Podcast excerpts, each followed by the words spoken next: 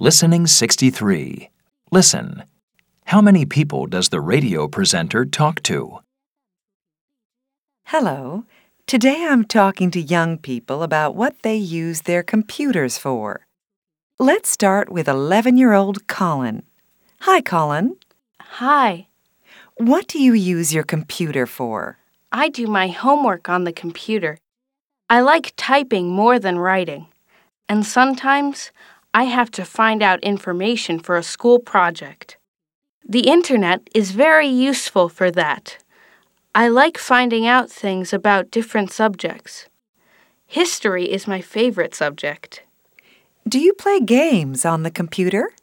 I don't have time for games, and I don't really like them. What else do you use your computer for?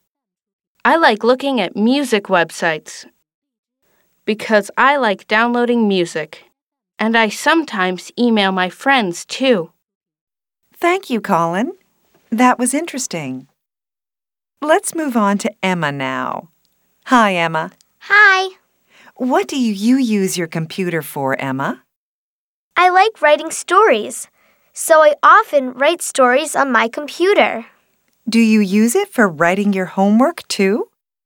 No, I have to do my homework in my exercise book. But sometimes, when I finish my homework, I email my school friends and send them funny photos. Do you play many computer games? Yes, I like playing games sometimes. They are fun. Thank you, both of you. Now let's move on